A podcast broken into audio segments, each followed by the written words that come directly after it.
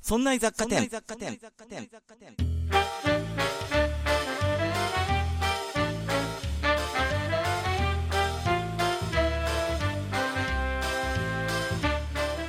さあ、今週も始まりました。そんな雑貨店。この番組は雑貨店店長の私、和田が日常生活で気になったことをちょっぴりざっくり掘り下げてお店に遊びに来ている常連の下平さんがふーんと言って帰っていくという番組です。お送りいたしますのは和田と下平です。いらっしゃいませ下平さん。はーい、毎度どうも。さあ、だいぶ、まあ、涼しいとは言わないけれども、だいぶ気温が落ち着いてまいりまして、はい。どうですか下平地方なんかはだいぶ涼しくなってきてるんじゃないですか本格的に。夕方ですね、ええあのー、日陰に入ると、ええいい感じの涼しさになってきました。ああ、いいなあもうすぐ雪でしょね。えーえ、まだ早い そこまではいかないの。はい。霜が降りるぐらいの。 いや、でもねうん、もう1、2ヶ月先かな。こっち神奈川県もですね、はい。まあまあまあまあ、まだ暑いとはいえ、だいぶ夜になると虫の声が優勢になってきてというか、うんうんもうさすがにセミの声は夜は聞こえなくなりましたね。はい。あいつら8月中はね、夜だろうが朝だろうがみんみんみん言いやがってね、はい暑さに輪をかけるんですよ。はい、そうでした。それがね、ある時ね、夜散歩というか、ちょっとね、うんうんあの、ウォーキングをしていましたらば、夜ね、はい公園を通ったらね、あっと、セミの声が虫の声に変わったななんてこと思ったんですよ。うんうんうん。で、昼もね、ちょっと空を見上げてみると、鱗雲だったりね、はい。秋めいた空になってきたなと思っていたんですが、うん。やはり秋といえばですね、小平さん。はい。我々そんな雑貨店は、えー文化芸術以下略以下略うん番組なので、 お、略された。芸術関係文化関係のですねお話を今日してみたいなと思うんですが、うん。今日はですねあの舞台というかまあ映像かな中心はあの、はい画面映画とかもそうですね、あのー下寺さんもね映画ご覧になると思うんですがはい。まあ何も考えずにねうんすげえ映像だとか面白いやって見てるっていうのはね僕とっても好きなんですよリラックスして、うんうんうん。特にねおバカ映画とかねうんリラックスして何やってんだかみたいにして見るのが好きなんです がはい。ただもうちょっとねストーリーが凝ってますよとかもうちょっとこう、作品内容的にいろんなことをこう含んでるんですよっていうのを見てる時にはですね、うんその画面構成についてちょっとね意識を巡らせていたりうん。あるいはね知識があったりすると余計にこういろんなことが楽しく見えてくるんですね、うんうん。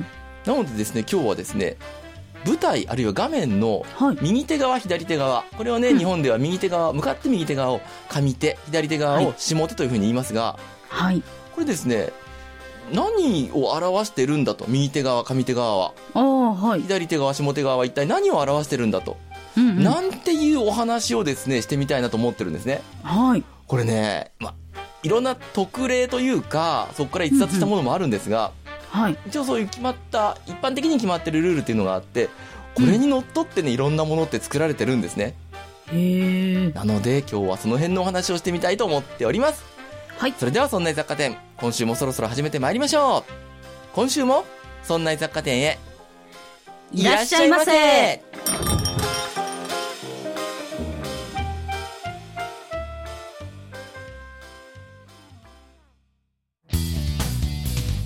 そんな雑貨店。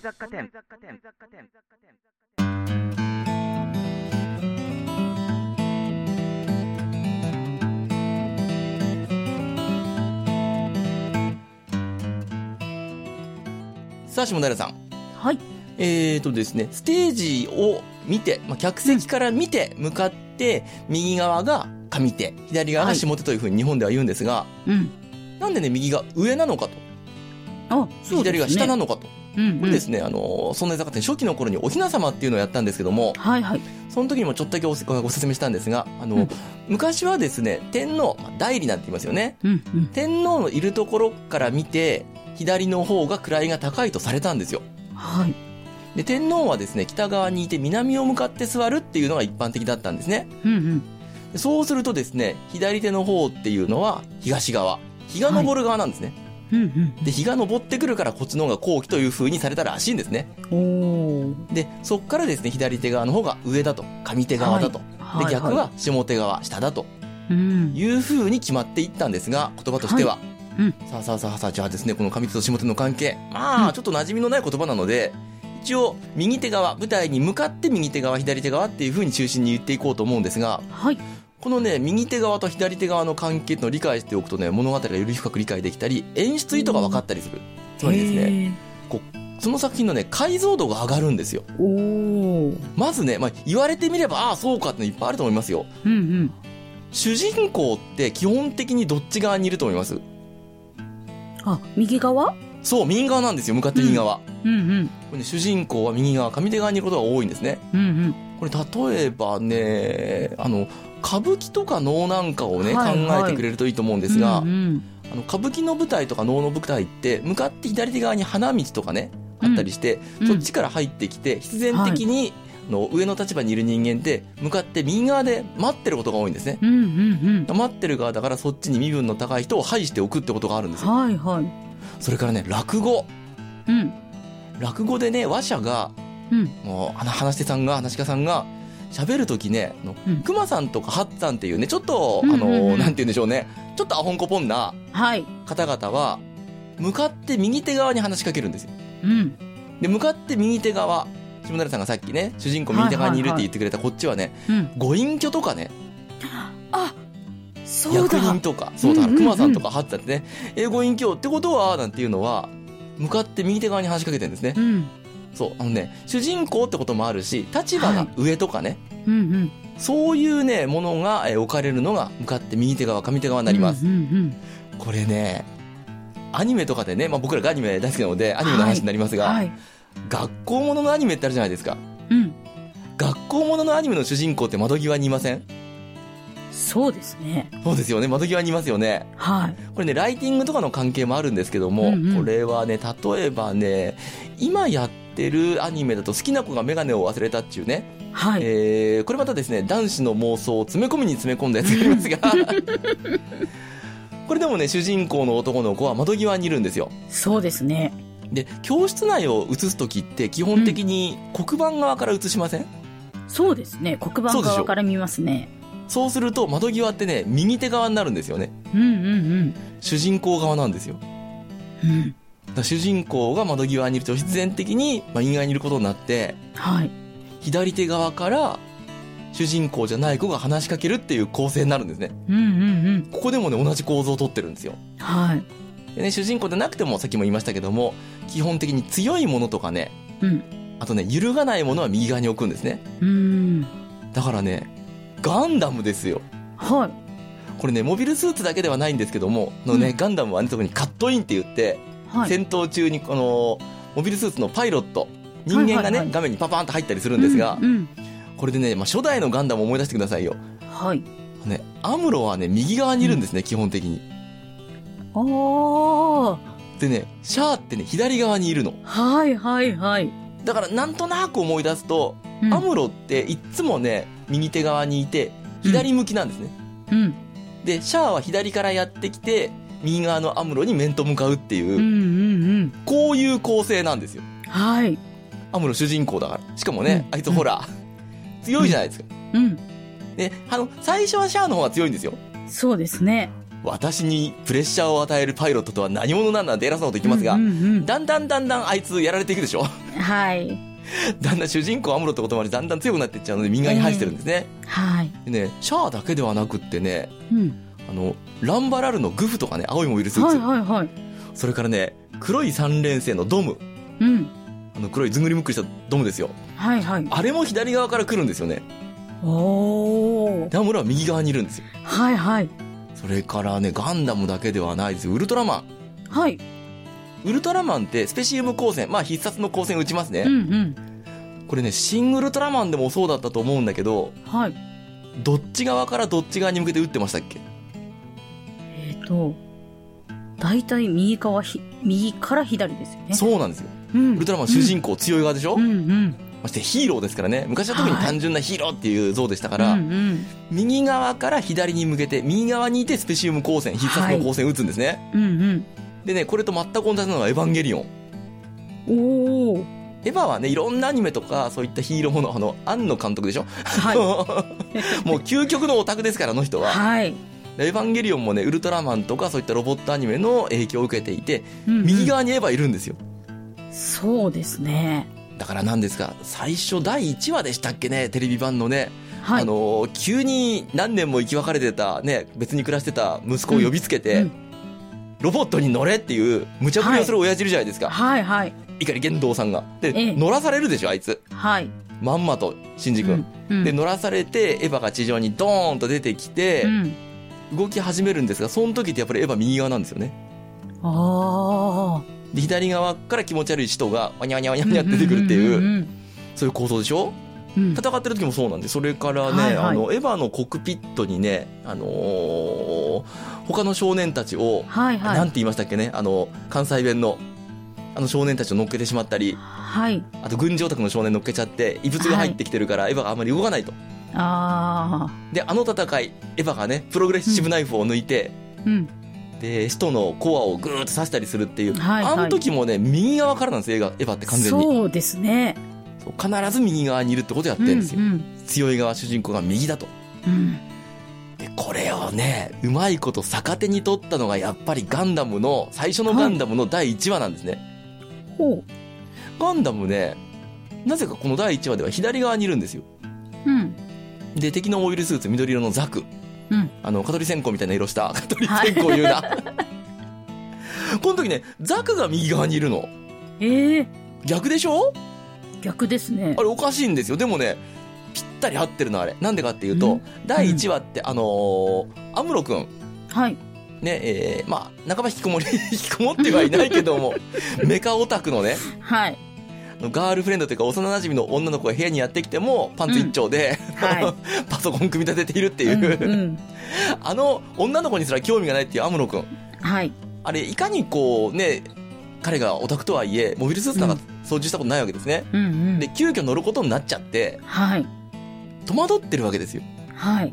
だからガンダムの操縦方法も分かんないんですねうん。弱いんですよはい。だから強い敵のザクあっちは軍人が動かしてますからねうんうん。強いのは右側にいて初めて乗ったアムロガンダムは弱いんですよってことを表すためにわざと左右逆転してるんですねおお。恐怖感を表してるんですよ、はいはいはいそんなね演出に気づいちゃったら面白いですよ、うんうん。でね配置だけではなくってねはい。物語そのものもね、うん右から左に動いていくってことが大体決まってるんですねへえ。あのさっきから言ってる通りね右手側上手側っていうのは安定とかねうん。それからねスタート地点も表してるんですねおお。だからねこの今度は舞台の話になりますけどもはい。舞台上いろんなねあの劇ですよ、うんあれ舞台上にね建物特に家を作る時っていうのははい。右側が屋内左側が屋外って作るんですねあ、そうだ。つまりね、左に向かって出ていくように玄関、はい出入り口を作ってるでしょえええええちょっといろんな舞台思い返してみて自分がこれまで見てきたやつをえ。うん。新喜劇とかまさにそうです。そうでしょそうでしょ新規が来そうでしょ、うん。それからねドリフもそうなんですよねはいはいはい。そうでした、そうでした。右側が家で左側が玄関外っていう構造になってるんですよ、うん右側が安定とかねスタート地点なんですねはい。でこれをやっぱりですねいろんなアニメとか、あのー映画なんかに使うとうん。例えばね宇宙戦艦ヤマト思い出してみてはい。右から左に旅に出るでしょおー。最初イスカンダルに行く時はいはい。もちろん時時々ね逆になることありますえけども、えええええ。基本はね右から左にって動いていくんですようんうんで逆にね帰ってくる時は左から右なのよ、うん。おー。だからどっかの安定した基地とかそれとか、イスカンダル行ってさあいよいよ地球に帰ってきますっていう時はね、うんうん左から右に動いてるんですようん、おー。でこれはねアニメだけではないんですねえーっとね、スター・ウォーズ」はい。特にね「スター・ウォーズの」えーややこしいんだ制作順では一番古くエピソードとしては4番目の、 はい。はい。ニューホープ新たなる希望ですよ。えええまあ一番古いやつ、時代的え。に。はいはい。これではですね、あの、デススターっていうね、大きなうん大きな、まあ、まん丸の球体上の敵の要塞があって、帝はい国の,、の要塞があって、うんうんそこにね、反乱軍が攻撃を仕掛け仕掛けるんですね。はい。もう一番盛り上がる攻撃のシーンですうんよ。うん。この時ちょっと思い出して、は反い。乱軍の乗ってる、まあ、宇宙船というか攻撃機、え X ウィングとかね、Y ウえィングとかね、はいはいはああいうやつらね、右から行くんですよね。い。そうですね。そう。まずはね、えっ、と、あれは惑星ヤビンっていうところに近づいてくるのかなはい。で、これを撃退しなくちゃいかんって言って、反乱軍が、その宇宙船、宇宙機、X ウィングとかね、Y ウィングっていうのをえー乗っていくんですが、うん。この時ね、宇宙空間にいる背景がね、黒かったり星があったりするんですが、うんその時のね、反乱軍の攻撃機って、右から左に行ってるんですね。うんうんうんうんこれは多分ね、最後までそうだと思う。時々変わることはもちろんありますが、はい。でね、デススターは左側にいるんですよ。うんうん。でね、あの、有名な攻撃ですね。デススターっていう巨大な衛あの要塞に近づいてって、で、うんうん反乱軍の宇宙船ちっちゃいちっちゃいですね、攻撃機、はい戦闘機ですよ。うんで、それがトレンチって言って、もう細い細い通路みたいなところにね、はいは入いっていって超高速で飛んで、で、うんもう狭い、こう、穴っぽこに、排気口にね、格子魚雷を打ち込まなくちゃいけないと。はいはい。で、あのシーンもね、その反乱軍の攻撃機が飛んでいるところっていうのは、右から左なんですね。うん。左側に向けて攻撃をしていくんですよ。はい。だからね、それ以外のシーンでもね、反乱軍はね、大体、右向いてます。うん。でね、帝国軍は大体左向いてるんですよ。うん。で、これね、と、その攻撃のシーンだけではなくって、はい。ね登場人物も大体そうなのね。へえ。あのね、反乱軍側ってね、このはい。時はね、あの、左側にいるんですよ。反乱軍の人間撃つ時には。はい。あの、強いの帝国軍側でしょああ、そうですね。移動ではいいないので。うん。だから、えーっとね、レイヤ姫も、ハン・ソロも、ルークも、うん。最初登場したシーンではね、バラバラに登場するんですよ、みんな。ええええ。最初登場シーンではね、みんな、右を向いてるんですね。そうですね。ガンダムの第1話のザクのはいはいはい話ですけど、ええええ。右側に強いのいるから、だから帝国軍右にいると。うん。人間映してる時には。はい。だから右向いてるんですね。うん。そうするとね、バラバラに登場してくるんですが、うん。みんな同じ方向を向いてるから、こいつら仲間だぞってことがね、無意識にわかるんですうんね。うんうん。これ確かね、あのーベンもそうじゃなかったかな。おお。ベンケノビ、オビワンケノビ。はい。で、帝国軍は大体左を向いてるんですよ。うんうん。だからあの、有名なシーン、これもそうですけども、えっと、ダース・ベイダー。はい。ダース・ベイダーがね、あの、なんか反乱軍がデススターの設計図を盗み出したんだって言って、うんうんで、反乱軍の船捕まえて乗り込んできて、で、はどいこに行ったっていう風にして、あの反乱軍の人間を片手でね、首を掴んでぐーっと持ち上げるんですね、首絞めて。あはいはい。の時ね、ダース・ベイダーは左向いてるんですよ。うん。っていう風に、どっち向いてるなんていうことでもね、特に映画なんかではよく考えられてると、うんうん。そういうね、バラバラのシーンでも同じ方向向いたりするので、はい。これね、ロード・オブ・ザ・リングでもそうなのよ。えで、ロード・オブ・ザ・リングはまさしくね、旅をする話じゃないですか。はい。あれ、旅はね、大体右から左に旅するんですよ。あ、ああ、そうだ。なんとなくそうでしょ馬乗ってたり、あはの、い。フロドですっけええええ。あの、フロドがどっか行ったりするっていう時には、はい。右から左に行くんですね。うんうん。山の頂なんかをこう、そうでしょそうでしょはい。あの、う馬で移動するときなんか右から左の椅子ですようんうんね。うんうんで、逆にね、ピンチを脱する時っていうのうんうは、んさっきの宇宙戦艦ヤマトが帰ってくると同じで、はいはい。左から右なんですよ。そうですね。だからね、あれ第1話だったかな、ロード・オブ・ザ・リングの、あのーどっかの要塞みたいなところだか、城みたいなところだえか入えってって、で、それがね、崩れてくんですよね。うんうんで、崩れる階段をよじ登って逃げるっていうシーンがありましうん。て、はい。その時はね、やっぱり左から右ばっかりなの。うんうんそれからね、ハリー・ポッターもそうなんですよ。うん。おお。ハリー・ポッターわかりやすいので、第1話。はい。 ハリー・ポッター、なんですって、サブタイトルは、ハリー・ポッターと国民年金ってそういうやつですけど、あの、賢者の。石じゃないでしょう か。賢者の石、惜しいね。あの、ハリー・ポッターと尿管結石。その石なんです痛いやつだ。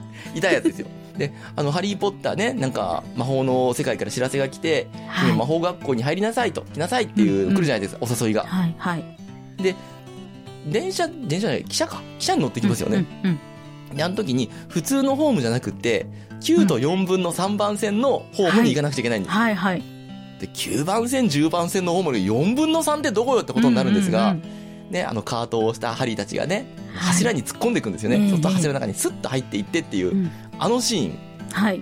ハリーだけでなく、魔法学校にこれから入学しようっていうね、あの子たちがみんなね、右から左にカートをしていくんですよ。はい、そうです。そうでしょはい。う。で、の乗り込んだホグワーツ特急、汽車ですね。はい。はい。あれもね、大体のシーンは右から左に走ってるんです。そうでした。ただ、人物が映ると今度逆になるんですね。そうですね。車内ではね、左から右に走ってうるんうんんですよ。うん。で、これ間違ってるとか逆転しちゃったじゃなくって、うん。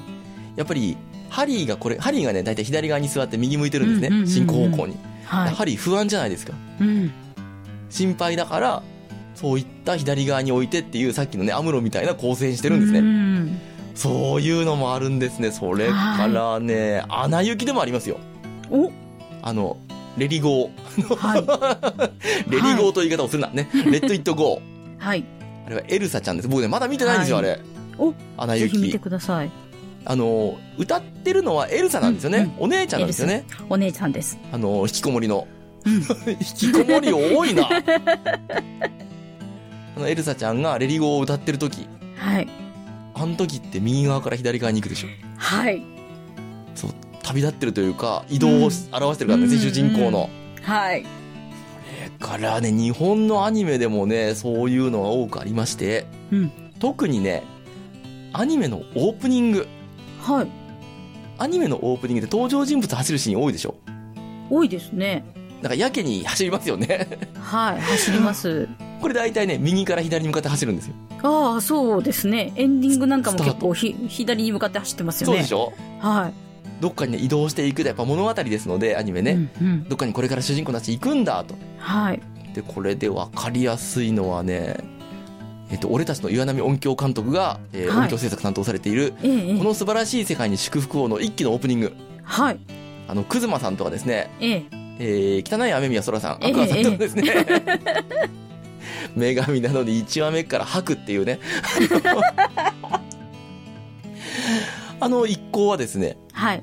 やっぱ右から左に向かって旅に出るんですね。あそれからですよ、無職転生のね、あ。はい。今2期というか2をやってますが、うん1期のエンディング。うん。はい。無職転生はちょっとね、特殊な作りをしてるので、エンディング映像としてはね、固定してるやつは1回しか流れてないんですがうん、うんうん。それでもね、あの、無職転生っていうのは、まあまあ、いわゆる、転生もの、異世界転生もの。えええでも、数あるものの中でも、これが、まあ、オリジナルとは言わないまでも、え。はい。今のブームの、まあ、異世界転生小説ね、の、ああ、はいはい。まあ、初期の頃にできた、非常によくできてるやつなんですよそうねで。すね。はい。これのですね、無職転生の一期のエンディングで、うんえっ、とですね、主人公のルーデウス君、うんうん。異世界転生してね、あの、小さい赤ちゃんの状態から生まれて、はい。はい。で、中身は34歳引きこもりなんですよね、本当にう。んうん。そうですいね。や、彼もね、いろんなことがあって、学校でね、正義感を発揮したらね、うんいじめに遭っちゃって、本当にえげつないいじめに遭ってしまってう、んで、学校行けなくなっちゃってっていう、はいで、その彼がまたちょっと人を助けようと思ったらトラックにひかれてっていうね。うんうん。で、それで生まれ変わって、ルーデウスっていう赤ちゃんとして生まれてきたわけですよ。はい。で、この少年が、やっぱやっぱやっぱりね、いろんなことがあって、ちょっとずつ成長していくうんっていうのが描かれてるんですが、うん。はい。これもね、一期のエンディングではね、右から左へ、上手から下手に歩いていくんですね。おー特にこの話はね、成長と、あの、うん旅の話なのうんで、うん右から下、左なんですね。上手から下手。でね、2期というか、今やっている無職転生2、うん。はい。ね、暗いところから始まりましたね。 あの だって1期の終わりがもう、一応明るい雰囲気で終わったけ ど、前を向いてみたいにして、うんすげえつれえもん、あ れ。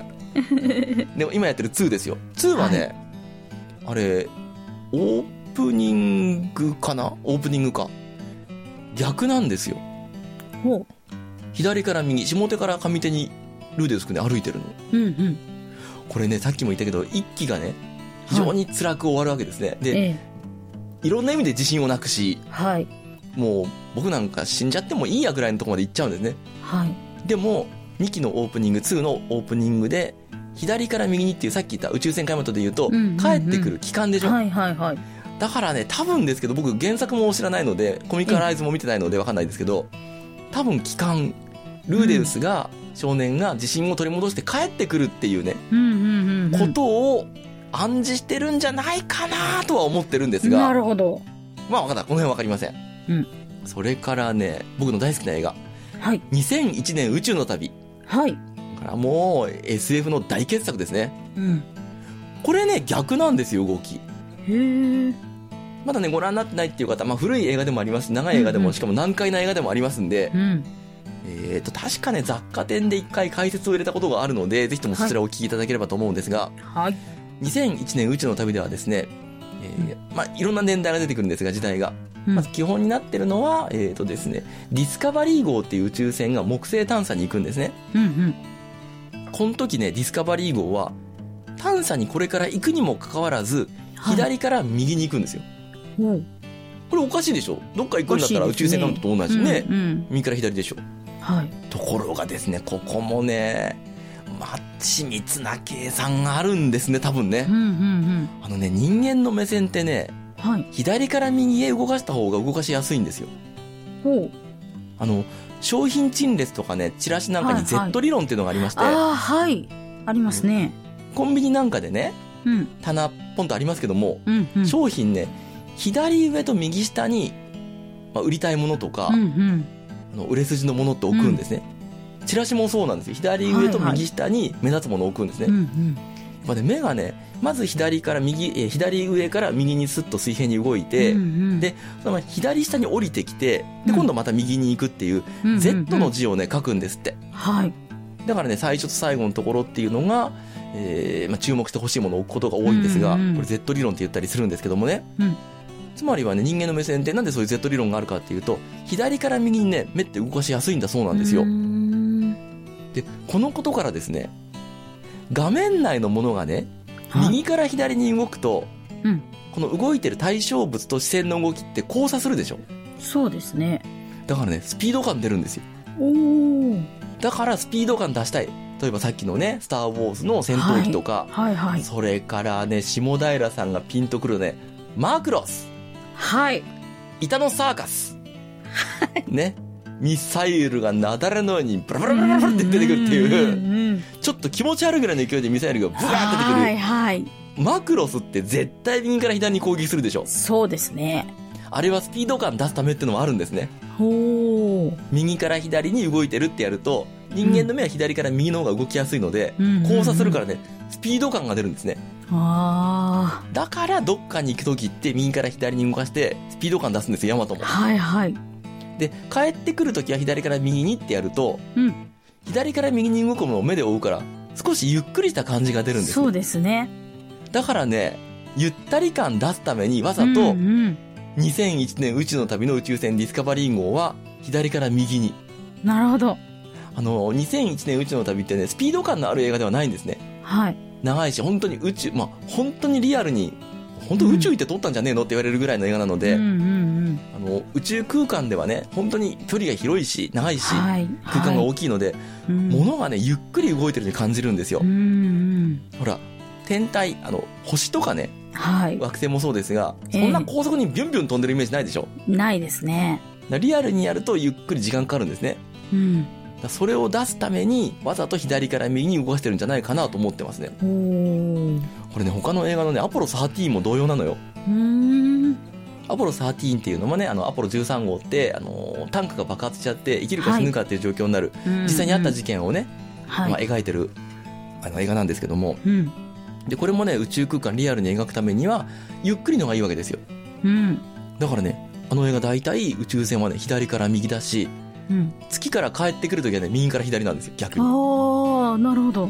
そう。ほあのー、もう帰れる帰れるっていう気持ちが盛り上がってくる方を、今度はスピード感に利用してるんですね。うんうんそんなのもやってんですね。でね、意外うん。な点ではね、ね。ニコ動のコメント。はい。ニコニコ動画のコメントって、まあ、ええ文字のね、あの、各方向もありますけども、ええ右から左に流れるでしょ。はい、そうですね。これね、この方がスピード感があって、で、短時間でたくさん文字読めるんですね。うん。まあ、逆に出すとね、ちょっと後ろからになっちゃうんで読みづらいってこともありますが、はいはいはい。まあ、スピード感と短い時間、単位時間あたりにたくさん情報を入れることが出る、できるっていう点でも、うん右から左に出してます。うんそれからね、ゆっくりっていう点ではね、はい。やっぱり今やってる、先ほども触れましたが、好きな子がメガネを忘れたっていうアニメね。はいはい。エンディングではですね、みえさんっていうね、可愛い女の子がね、右に向かってスキップするんですよ。ほう。で、これもゆっくりでいいから。ああ。そして戻ってくるとか、主人公のところに行くっていう、帰ってくるっていう、あーそういう感覚。あでこの右左をね、まあ、はい最近のですごく話題になったというか、うわーってゾッとしちゃうのがねはい。 「鬼滅の刃」おこれはね移動ではなくってキービジュアル、はいでですねこれからこういうのやりますよって、無限列車編やりますとか、うんうんうんあのなんとか編やりますっていう時の発表する絵ですねはい。まあおなじみの真ん中に「鬼滅の刃」って書いてあって、うんうん赤い線がねぐるっと周りを取り囲んでいて「はい何々編」って書いてある、うんあそこにね主人公たちが書いてあるでしょ絵がはいはい。炭治郎くんどっち向いてますえ炭治郎くんは炭治郎くんに限っていきましょうか主人公の、はいはい。炭治郎くん花江夏樹くんは はい。どっち向いてますえあ、んでも覚えてますかねうん左側向いてます。そうなんですよ左向きなんですようんうん。の「鬼滅の刃」って書いてあってぐるっとそれをね赤い円が囲んでいて、うんその円のね、うんうん左側にいるし画面の左端にいるし、そしてうんうん左側外の方向いてるんですねうん。もう主人公っぽいですよ左側向いてるからはいはい。これで左側で右向いちゃうとちょっとアムロと同じで第1話のアムロと同じでうんちょっと弱い感じになっちゃう不安な感じになっちゃうんですが、はいは左側にいてしかもねなんか走ってるような感じがするしうんうん。主人公っぽいですねところがですよはい。他の主人公たちもねあ他の登場人物柱って言いましたね、あの子たちね、うんうん他の柱もねみんな大体炭治郎くんと同じように同じ側にいて、左向いてるんですねうん。ところがね無限列車編うん。はい。煉獄さんだけはですねはい。右向いてるんですよねおあの煉獄さんっていうはい。黄色い髪の毛のええ。あの赤熱い男ですよね熱い男ですはそい。う「うむ」っていう あのなんですか牛丼みたいな牛鍋定食みたいなのをはい山ほど買って「えうむ、はいうまい!」って言って ずっと食べてるっていう、 あの兄貴ですよね兄貴ですね。あの煉獄兄貴はですね、そのぐるっとした円の右側にいて、ええ。右向いてるんですよ。あその配置ね、彼だけなんですよね、これまで。あ。あこれまでね、柱はね、3人、他にも出てきたかな、柱じゃない子たちもええ出てきたかもしれませんが、これまでみんなね、炭治郎くんと同じように左向いてるんですがあ。、うん。煉獄さんだけ右向いてるんですね。うん。うん。で、煉獄さんだけ死んでるんですよね。そうですね。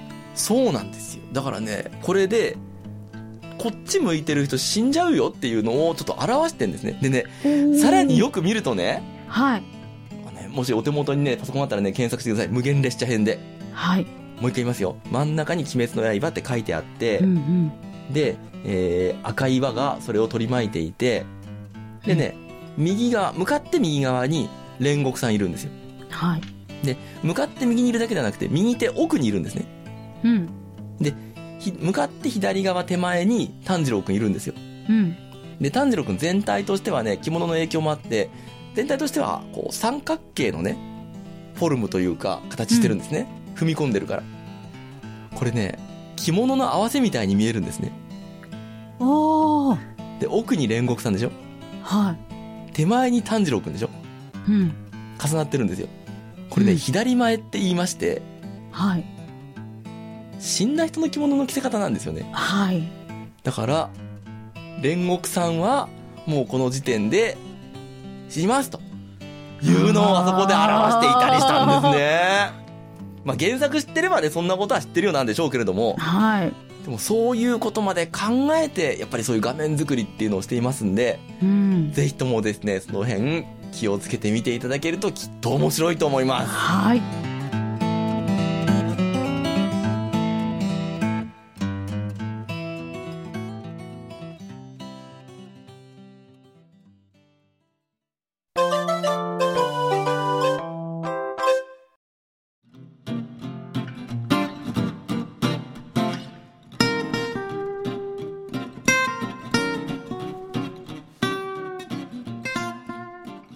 まあね、下平さん。はい。まあ毎回毎回そんなにね、集中して眉間にしわ寄せてみなくてもいいとは思うんですが、うんうん。なんだか知んねえけど面白いなとかっていう作品が一本あったらね、はい。まあ、あの、ディスクとか媒体で持ってたりしたり、うんあとは配信の中で何回見られるんだってのがあったらば、気になったらね、うんうんそういう見方をしてみるとね、あの、一回やってみるとね、他の作品でもなんとなくわかるようになりますよ。うんうんうん。で、理屈こねますなくてもいいので、あ、すげえなって思ったら、ちょっと興味持ったらやってみると。はね、うんうんいうような感じで考えております。じゃあ、じゃあ、じゃあ、はいじゃあですね。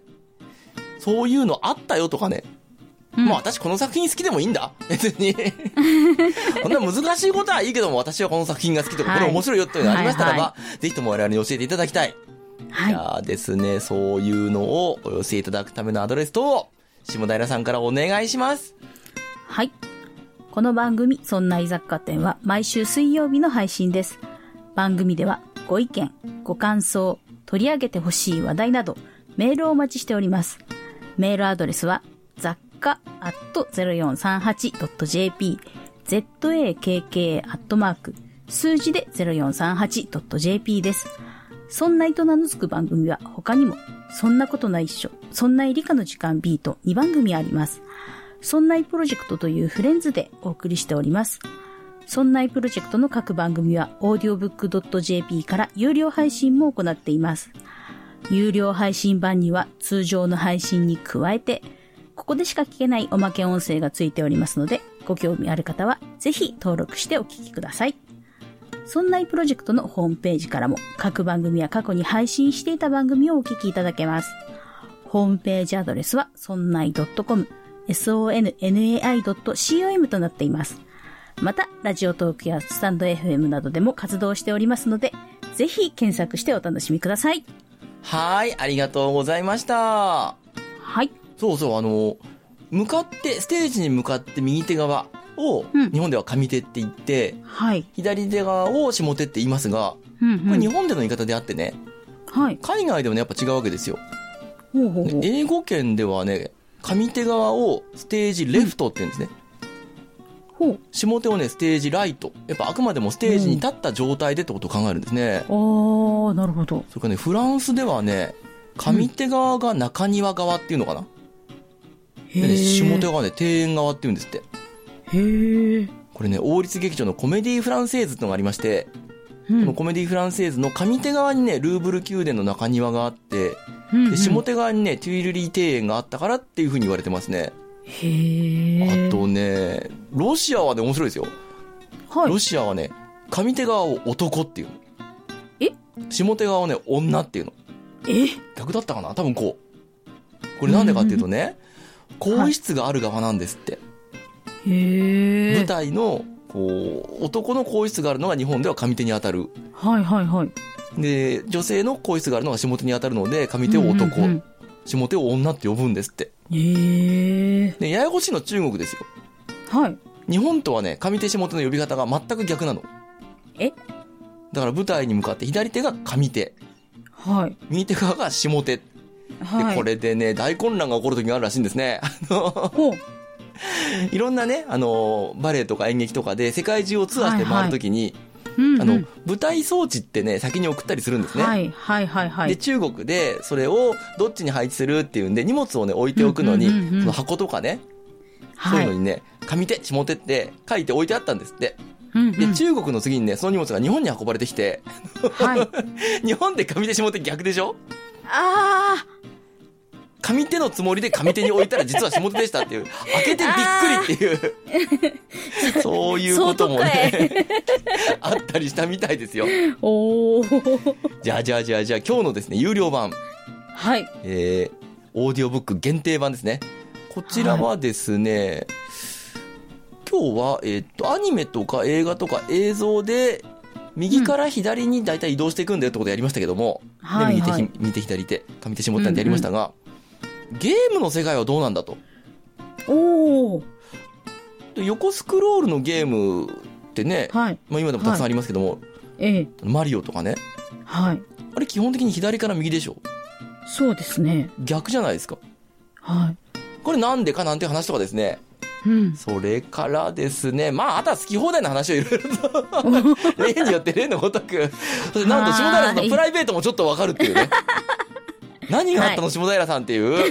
おー ちょっとだけ下平さん後悔しましょうは 必聴ですよ。今、下平さんがドキドキドキドキしているっていう、はいこ。の配信からですね、だいたい10日間ぐらいはドキドキドキドキしなくちゃいけないっていう、はいそうなんですそういったお話もですね、してみたいと思っております。それでは、そんな居酒店、無料版の方は、今週はこれで閉店のお時間にいたしましょう。そんな居酒店、お送りいたしましたのは、和田と、下平でした。それではまたのご来店を、お待ちしておおります。待ちしております。ドキドキだわ。